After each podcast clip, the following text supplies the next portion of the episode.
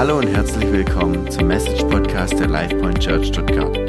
Als Gemeinde leben wir nach der Vision, wir existieren, dass Menschen ein erfülltes Leben in Christus finden können. Wir hoffen, dass Gott durch diese Message zu dir spricht und dass du dadurch gesegnet wirst. Amen. Sehr gut. Kleine Runde. Ich nehme trotzdem das Mikro. Mega.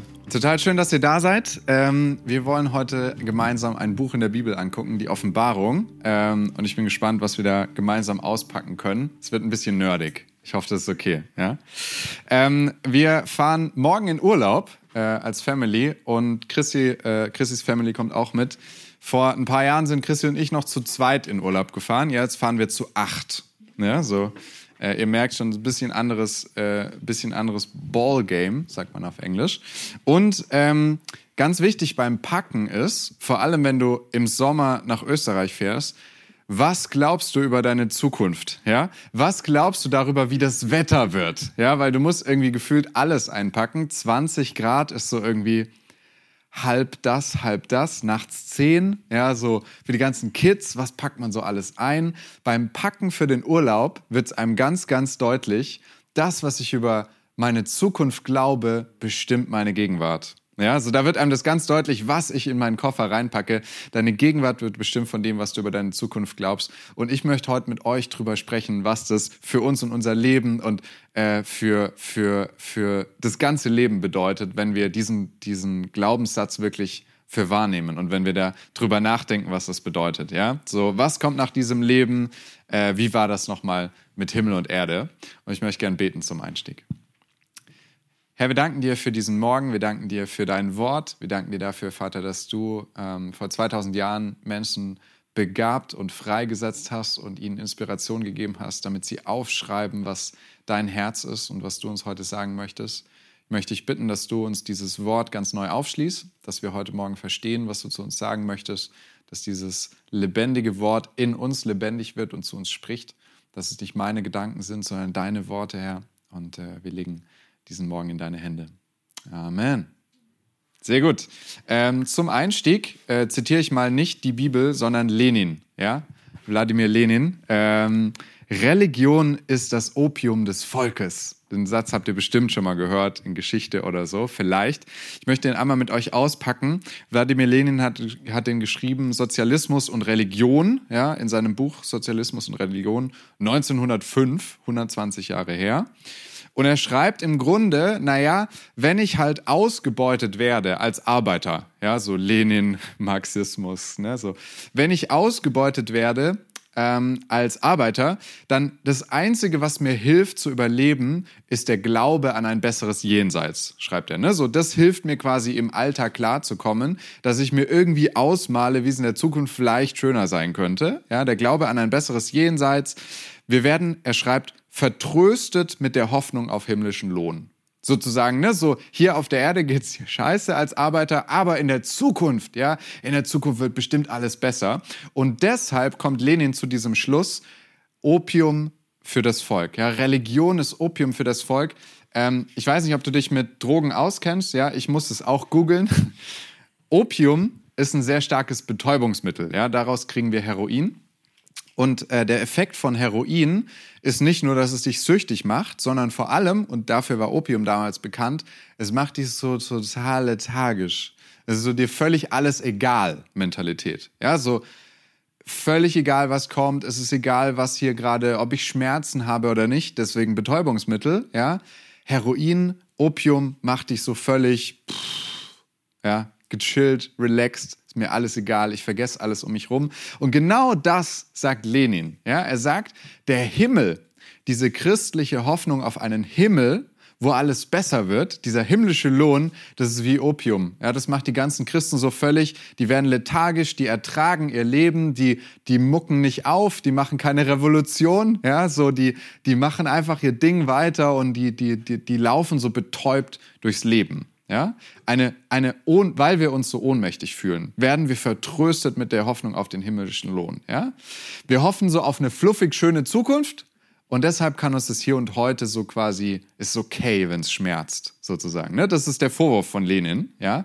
Uns ist alles egal. Und ich stimme ihm zu, ja, aber ich, ich stimme ihm zwar nicht zu, aber ich kann sein Argument nachvollziehen. Ja, also ich kann es nachvollziehen, wenn er sagt, wenn wir nur auf so ein besseres Leben im Himmel warten, ja, dann ist tatsächlich egal, was hier unten passiert. Und dann kann ich Schmerzen aushalten und dann ist es völlig egal. Aber auch, wenn ich wie Lenin gar nichts erwarte in der Zukunft.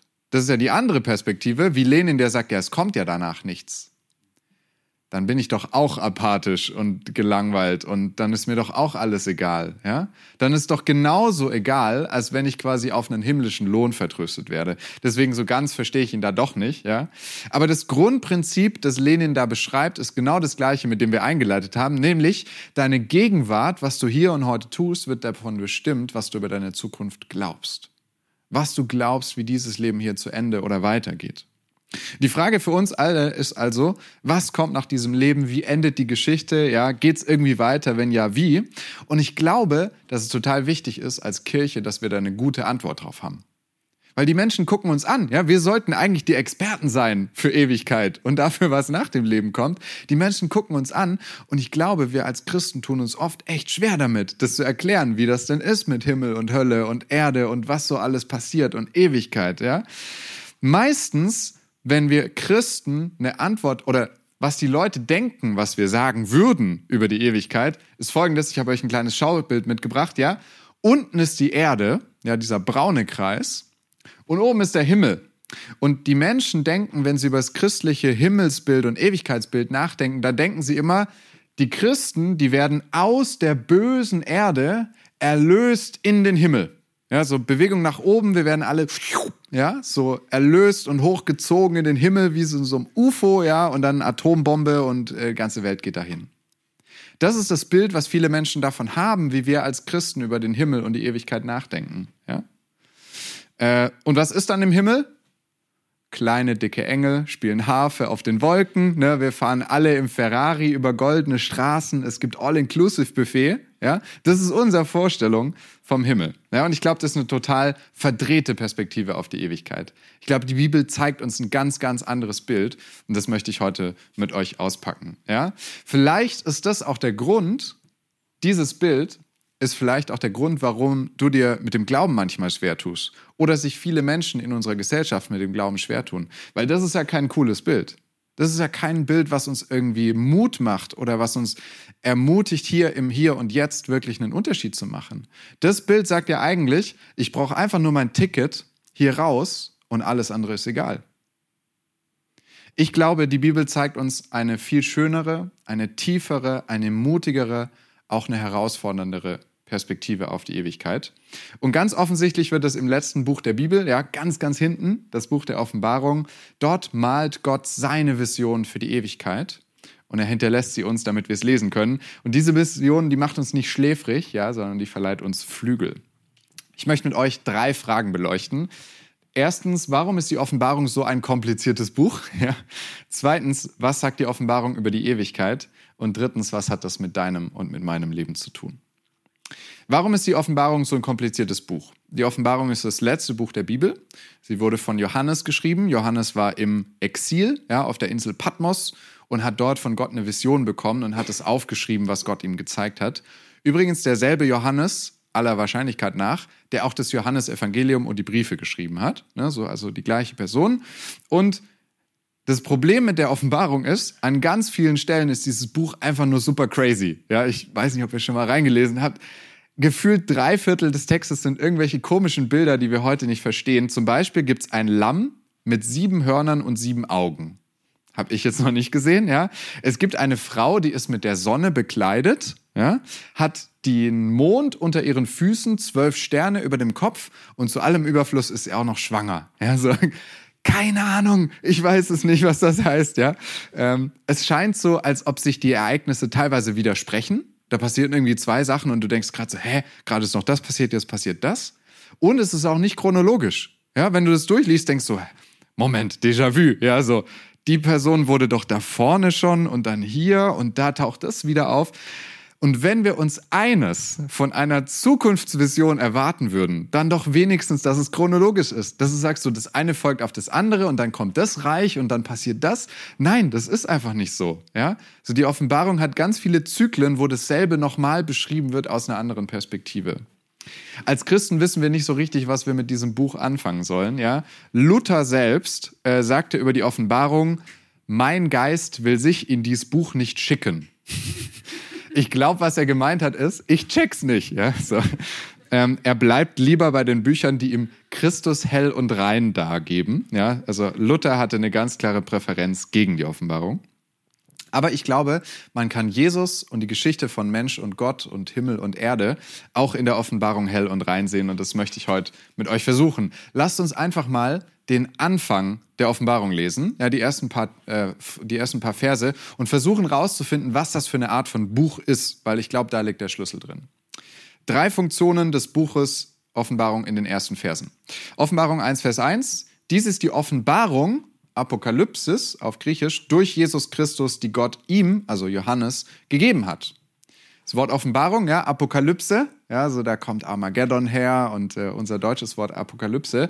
Das ist ein Literaturstil. Das ist so wie Gedicht, ja. Das war damals in der jüdischen Literatur sehr, sehr bekannt. Es gab viele Apokalypsen, mehrere zumindest, ja.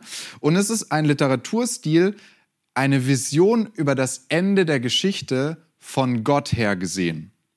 Quasi, wenn ich die, wenn ich die Geschichte der Menschheit zum Ende denke, wie schaut Gott auf diese Welt und auf das, was mit dieser Welt passieren wird. Ja? Es ging nicht darum, alles in allen Details darzustellen und richtig zu liegen. Es ging darum, das große Bild zu malen, was Gott mit uns vorhat. Ja? Es war Gottes Perspektive auf die Geschichte, das Ende der Welt von hinten her gedacht. Das ist dieses Buch. Vers 3 schreibt er dann, glückselig ist, wer die prophetischen Worte aus diesem Wort vorliest, aus diesem Buch vorliest. Ja? Prophetie. Prophetie ist immer eine Warnung für die Gegenwart. Ja, es geht um das Hier und Jetzt. Es geht darum, Sachen anzuprangern, die jetzt nicht richtig sind. Ja? Also auf der einen Seite ist dieses Buch in die Zukunft geschaut, auf der anderen Seite sagt er, es ist prophetisch. Es geht ums Hier und Jetzt und zwar um das Hier und Jetzt damals. Ja? Also das, was die Christen damals beschäftigt hat, dafür hat dieses Buch ähm, ganz klare Warnungen, Aufforderungen, prangert Missstände an, fordert dazu auf, an der Wahrheit festzuhalten. Und das dritte Element, Vers 4, Johannes schreibt an die sieben Gemeinden in der Provinz Asien, ich wünsche euch Gnade und Frieden von dem, der ist und der war und der kommt. Das ist ein Brief, ja, ganz klar. Empfänger, Absender, ja, ist ganz, ganz klar, das ist ein Brief klare, eindeutige Kommunikation. Johannes schreibt an Gemeinschaften von Christen damals im ersten Jahrhundert und die hatten alle einen eigenen Kontext, in dem die gelebt haben. Ja, die, die wussten alle, was zur damaligen Zeit in der Zeitung stand. Die hatten alle damals ein geteiltes Wissen darüber, wie die Welt damals ist, das wir heute nicht mehr haben. Also manche Dinge sind konkret an diese Gemeinden gerichtet und wir müssen sozusagen rausfinden, was ist Apokalypse, was ist Prophetie und was ist Brief und was ist irgendwie alles zusammen. Und das macht dieses Buch so schwierig für uns heute zu lesen. Der Kern des Problems, es ist ein Brief für die Leserschaft im ersten Jahrhundert. Es bezieht sich auf ihre Lebensumstände, auf ihre Religion, auf ihre Kultur, ja. Bezieht sich auch ganz, ganz viel aufs Alte Testament und referenziert darauf. Es ist eine Prophetie, ja die fordert die Gemeinden dazu auf, an der Wahrheit festzuhalten, ihr Verhalten zu ändern.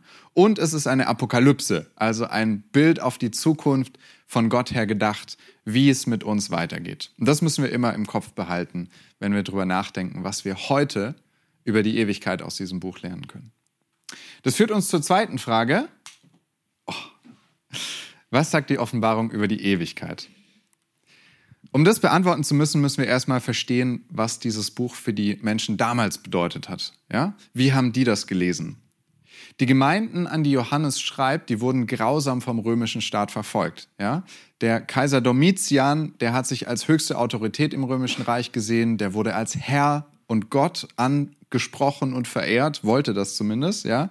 Und er hat die Christen aufs Übelste verfolgt, hat sie in der Arena den Löwen zum Fraß vorgeworfen. Wenn du nach Rom reingelaufen bist in diese Stadt, dann waren links und rechts Spieße mit den Köpfen von Christen drauf. Ähm, einfach um zu zeigen, ich bin hier der Herrscher und ich lasse es nicht zu, dass diese Religion sich in meinem Staat verbreitet. Ja? Und gleichzeitig hatten die Christen aber auch interne Auseinandersetzungen. In den ersten Gemeinden ging es hin und her und da waren ganz viele Glaubensüberzeugungen und Leute haben sich in die Haare gekriegt. Es war zum ersten Mal, dass ganz viele Leute aus der Unterschicht und der Oberschicht zusammen in einem Gottesdienst saßen und so und es gab keine Regeln und es war, es war wirklich eine wilde Zeit auch für die Gemeinde damals. Und in diese wilde Zeit hinein schreibt Johannes seinen Brief an die Gemeinden, ja? Es scheint so, als würde der römische Kaiser siegen, als würden alle Christen umgebracht und verfolgt und als wäre es irgendwie am Ende mit diesem, mit diesem Jesus und seinem Glauben. Und gleichzeitig brechen Gemeinden auseinander, die Christen verlieren die Hoffnung. Und genau in diese Situation hinein schreibt Johannes seinen Brief und er gibt den Christen diese lebendige Hoffnung wieder zurück. Das ist das Ziel dieses Briefes, eine lebendige Hoffnung für die Zukunft. Er fordert die Gemeinden auf, haltet an der Wahrheit fest, die ihr gehört habt. Ja? Gott wird die Kontrolle über die Geschichte behalten. Immer wieder wird das Böse hochkommen und immer wieder wird Gott seinen Fuß draufstellen und sagen, nein, und ich bin größer. Und am Ende werde ich siegen und ich werde das Böse besiegen. Das ist die Geschichte der Offenbarung. Ich möchte mit euch eine Kernstelle der Offenbarung lesen. Ja, wenn ihr möchtet, dürft ihr gerne mitlesen. Äh, Offenbarung 21, Verse 1 bis 5. Und jetzt sagt ihr vielleicht, Robin, wir wollten das ganze Buch der Offenbarung lesen. Ja, jetzt sind wir irgendwie 20 Kapitel nach vorne gesprungen. Ähm, in den 20 Kapiteln, ihr dürft es sehr gerne zu Hause lesen, passiert im Grunde immer genau das. In jedem Kapitel neu erhebt sich das Böse und in jedem Kapitel neu zeigt Gott, dass er größer ist und am Ende wirklich die Oberhand hat. Und dann, Offenbarung 21, Vers 1, dann sah ich, Johannes, einen neuen Himmel und eine neue Erde. Denn der erste Himmel und die erste Erde sind verschwunden. Und das Meer ist nicht mehr da. Und ich sah die heilige Stadt, das neue Jerusalem. Und sie kam von Gott aus dem Himmel herab, für die Hochzeit bereit wie eine Braut, die sich für ihren Mann geschmückt hat. Dann hörte ich eine laute Stimme vom Thron her rufen, Sieh doch, Gottes Wohnung bei den Menschen. Er wird bei ihnen wohnen und sie werden seine Völker sein und Gott selbst wird als ihr Gott bei ihnen sein und er wird jede Träne abwischen von ihren Augen. Es wird keinen Tod und keine Trauer mehr geben, kein Klagegeschrei, keinen Schmerz. Was früher war, ist vergangen. Und der auf dem Thron saß, sagte, sieh doch, ich mache alles neu. Ich finde die Stelle so wunderschön, weil sie gibt uns genau diese lebendige Hoffnung, dass Gott am Ende der Welt alles neu machen wird. Gott schafft einen neuen Himmel und eine neue Erde und in dieser neuen Welt gibt es kein Leid, es gibt keinen Tod, es gibt keine Angst, kein Geschrei, keine Ungerechtigkeit mehr. Er wischt jede Träne von den Augen, es gibt Frieden und Zuversicht und diese vollkommene Liebe. Aber wie, wie, wie genau soll das passieren mit dieser neuen Welt? Ja, so. Wir haben immer noch unser Bild im Kopf, ja, so, wir gehen alle in den Himmel. Nein, das passiert tatsächlich nicht, sondern Gott wohnt bei den Menschen. Wenn ihr genau gelesen habt, hier heißt es, Gott wohnt bei den Menschen. Im Grunde, genau auf dem nächsten Bild, im Grunde kommt der Himmel auf die Erde. Es heißt, die heilige Stadt kam von Gott aus dem Himmel herab da geht gar kein Mensch nach irgendwo, sondern Gottes heilige Stadt kommt aus dem Himmel herab. Gott wohnt bei den Menschen. Die brauchen keinen Tempel mehr auf der Erde, weil Gott zu ihnen kommt. Gott wohnt bei den Menschen. Am Ende der Zeiten werden diese beiden Kreise überlappen. Die werden vollständig eins sein. Der Himmel kommt auf die Erde. Gott wohnt bei den Menschen. Er ist ihr Licht. Die Vision Gottes für den Himmel ist nicht, dass wir mit einem UFO abgeholt werden und er noch eine Atombombe wirft und alles hier zu Ende ist, sondern dass er runterkommt zu uns auf diese Welt. Gott gibt diese Welt nicht auf, sondern er möchte sie wiederherstellen.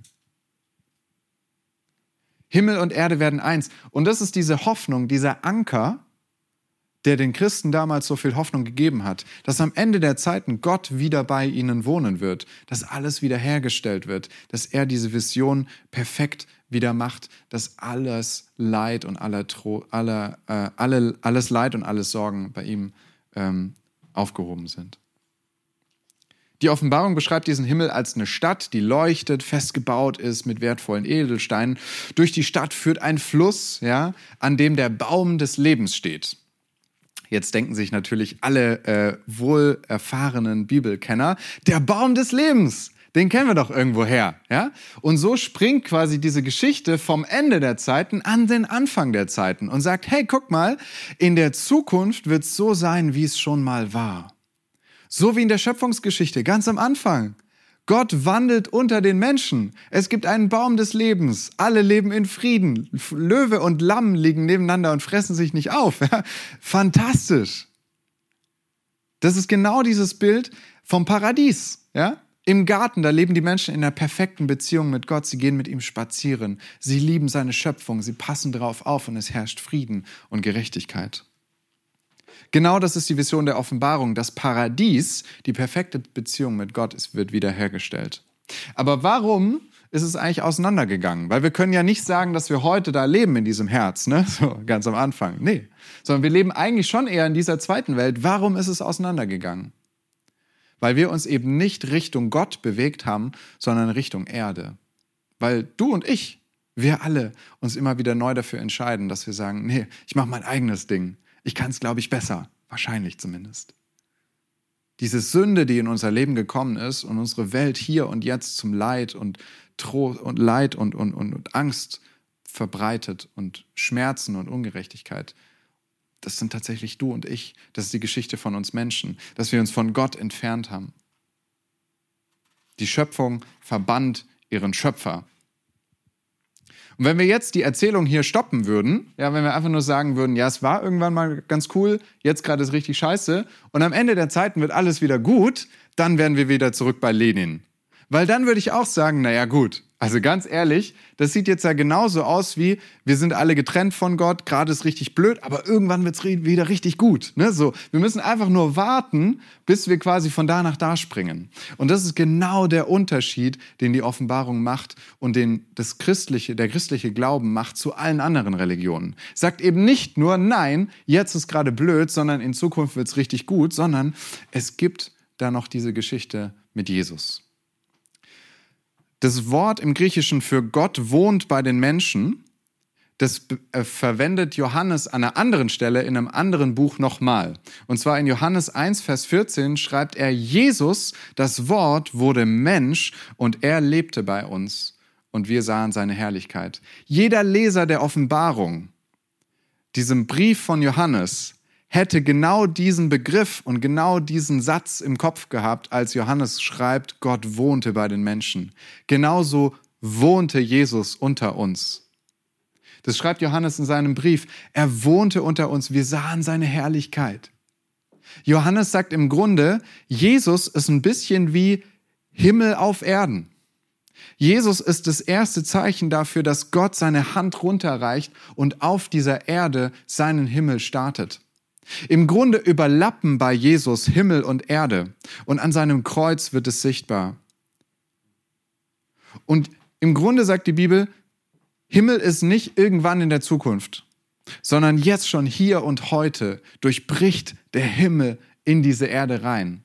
Und immer wieder hier und jetzt können wir Gott erleben, können wir zu Jesus kommen. Immer wieder hier und jetzt werden Menschen geheilt und, und gibt, es, gibt es Durchbrüche im Leben. Immer wieder hier und jetzt beginnt Gott schon seine, seine Erde wiederherzustellen, so wie sie war.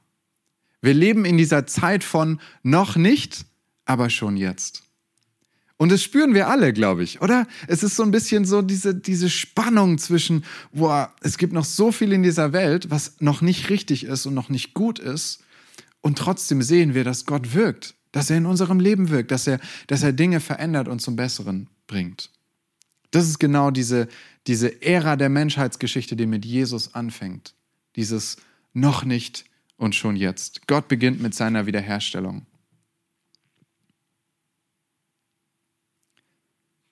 Was hat das mit deinem und mit meinem Leben zu tun? Wie verändert diese Sichtweise auf Himmel und Erde und Ewigkeit unser Hier und Jetzt? Äh, 2020 war das Jugendwort des Jahres Lost. Ja, so in der Pandemie hat das, finde ich, sehr, sehr gut gepasst. So, wir waren alle verloren, ja, irgendwie so lost in nowhere. Und ich glaube, dass das nicht nur für dieses eine Jahr gilt, sondern insgesamt gerade so für unsere Gesellschaft. Ja, so ein bisschen antriebslos in irgendeine Richtung mal losgelaufen. Wir Menschen sind aber hoffnungsgetriebene Wesen. Ja, wir leben wie wir jetzt leben, ist davon geprägt, was wir von der Zukunft erwarten. Und ohne Hoffnung auf Wiederherstellung werden wir alle resignieren und verzweifeln und untergehen. Ja? Genauso wie Lenin es benannt hat. Ja? Wenn du glaubst, dass in der Zukunft nichts mehr kommt, dann heißt es auch, dass es hier und jetzt egal ist, wie ich mich verhalte und was wir mit dieser Erde machen und wie wir mit unseren Mitmenschen umgehen. Weil am Ende werde ich entweder in den Himmel entfliehen, ja, oder es ist sowieso alles nichts. Ich glaube, dass es für uns an der Zeit ist, uns wieder neu darauf zu besinnen, was Gott mit diesem Himmel meint und was das für uns heute bedeutet. Der Himmel heißt nicht, dass die Erde irgendwie abgelöst wird, sondern der Himmel bedeutet, dass Gott sein, sein Werk der Wiederherstellung der Erde vollendet. Dass er tatsächlich das Paradies wieder auf Erden etabliert. Dass wir tatsächlich alle erlöst werden und wieder in dieser Beziehung mit Gott leben können, wenn wir das möchten. Der Himmel ist ein Fest auf der Erde. Es ist das wiederhergestellte Paradies. Es ist nichts mit Hafen und Wolken. Ja? Es ist hier auf der Erde. Es ist, vielleicht wird es sogar anfassbar sein. Ich weiß es nicht genau, wie es aussieht. Aber Gott sagt, seine heilige Stadt kommt vom Himmel herab. Und er wird bei uns unter uns wohnen. Und diese Hoffnung, das ist ein Anker. Ja? Das ist ein Anker in deinem Leben, wenn du das Gefühl hast, dass gerade alles richtig scheiße läuft dann ist es ein Anker in deinem Leben, dass du sagen kannst, ich weiß, Gott wird alles wiederherstellen. Es liegt nicht an mir und trotzdem darf ich ein Teil davon sein. Ich kann ein Teil davon sein, dass dieser Himmel auf die Erde kommt. Ich kann ein Teil davon sein, dass sich Jesus hier und heute in unserem Alltag zeigt, dass Menschen um mich herum erleben, wo Himmel und Erde sich überlappen. Wenn ich diese, diesen Blick auf die Welt habe, dann verändert sich ganz, ganz viel in uns. Wir beten am Ende des Vaterunsers, dein Reich komme, dein Wille geschehe, wie im Himmel, so auch auf Erden. Und ich glaube, Gottes Antwort darauf ist einfach nur, okay, bist du dabei?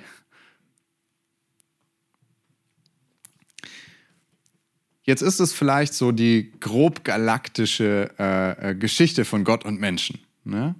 Ich glaube aber auch, das ist die Geschichte von jedem Einzelnen von uns. Ich bin fest überzeugt, Gott hat uns alle perfekt geschaffen und er liebt uns genauso, wie wir sind. Ich habe in meinem Leben erlebt, ich drehe ganz oft weg von Gott. Ganz oft glaube ich, dass ich es be selber besser kann und ihn eigentlich gar nicht brauche in meinem Leben. Und irgendwie verbanne ich Gott aus meinem Leben und glaube, dass ich mein kleines Ding hier schon selber besser kann, als er das vielleicht im Blick hat. Und immer wieder neu bricht Jesus in mein Leben ein und sagt, nee, nee, nee, hier kommt jetzt mal ein bisschen Himmel rein und Wiederherstellung und Versöhnung. Und an genau dieser Stelle möchte ich mein Reich bauen und immer weiter ausbauen und wiederherstellen, was hier zerbrochen wurde. Und am Ende der Zeiten, wenn alle Karten im Casino gelegt sind, dann weiß ich, dass mein Gott größer war als alles, was gekommen ist. Dann weiß ich, dass Gott über allem steht, egal wie viel Scheiß diese Welt an uns ranwirft. Und das ist ein Anker in meinem Leben, an dem ich festhalten darf und wissen darf, es wird am Ende alles gut. Und es ist keine Hoffnung, die mich irgendwie apathisch macht und die sagt, es ist egal, wie ich mich in dieser Welt verhalte und ich habe mein Ticket hier raus und tschüss, sondern es ist eine Hoffnung, die sagt, ich habe eine Rolle darin, dass diese Erde wiederhergestellt wird. Ich habe eine Rolle darin, dass Jesus auf diese Erde kommt und sein Himmel diese Erde übernimmt und sein Reich gebaut wird, Schritt für Schritt, Mensch für Mensch, Leben für Leben. Und ich möchte dich einladen, dass du das für dich heute nochmal neu überlegst, was es für dich bedeutet. Dass Jesus für dich gestorben ist. Und dass wir diesen Blick auf die Zukunft haben, auf den Himmel haben, der uns ermöglicht, hier und jetzt einen Unterschied zu machen. Ich möchte mit uns beten. Herr, wir danken dir für dieses alte Buch der Offenbarung. Wir danken dir für diese weisen Worte, die Johannes aufgeschrieben hat, die auf den ersten Blick so, so wirr für uns heute aussehen. Wir möchten dich bitten, dass du uns ganz neu diesen Bogen der Menschheitsgeschichte zeigst und uns verstehen lässt, was das für uns bedeutet. Dass du uns liebst dass wir uns immer wieder von dir abwenden, dass du am Kreuz für uns alles gegeben hast, damit der Himmel auf die Erde kommt und dass am Ende der Zeiten du siegen wirst über alles Böse und dass deine Erde wiederhergestellt wird, deine Welt, dein Paradies, dein Garten wieder so sein wird, dass du unter uns wohnst. Ich möchte dich bitten, dass diese Hoffnung, dieser Anker wirklich in uns lebendig wird, dass wir uns das vorstellen können, was es bedeutet, dass du unter uns wohnst, dass wir keine Angst haben müssen mehr, dass es keine Ungerechtigkeit mehr gibt, dass du unser Licht bist bei Tag wie bei Nacht, dass wir keinen Tempel mehr brauchen und nicht in Gottesdienst gehen müssen, sondern du neben uns stehst und mit uns eine Beziehung hast und wir das erleben dürfen, was es bedeutet, dass du unter uns lebst. Danke, Vater, dass du für uns ans Kreuz gegangen bist, dass du genau weißt, was es bedeutet, ein Mensch zu sein und in dieser Spannung zwischen Erde und Himmel zu leben. Danke, Vater, dass du uns heute wieder neu erlösen möchtest von den Momenten, wo wir unser eigenes Reich bauen, wo wir sagen, ich kann es besser und ich brauche dich nicht. Ich möchte dich bitten, dass wir ähm, das erkennen, dir hingeben und dass du in uns dieses Werk der Wiederherstellung anfängst, dass du in uns dein Reich baust, dass wir dich neu erleben dürfen, deiner Liebe und deiner Gnade, dass du deinen Himmel in uns baust. Amen. Wow, was für eine Message. Wir hoffen, dass dieses Wort zu dir gesprochen hat und dich durch den Tag und die kommende Woche begleiten wird. Wenn du mit uns in Kontakt treten möchtest, kannst du gerne auf unsere Website und Social Media vorbeischauen. Bis zum nächsten Mal, sei gesegnet.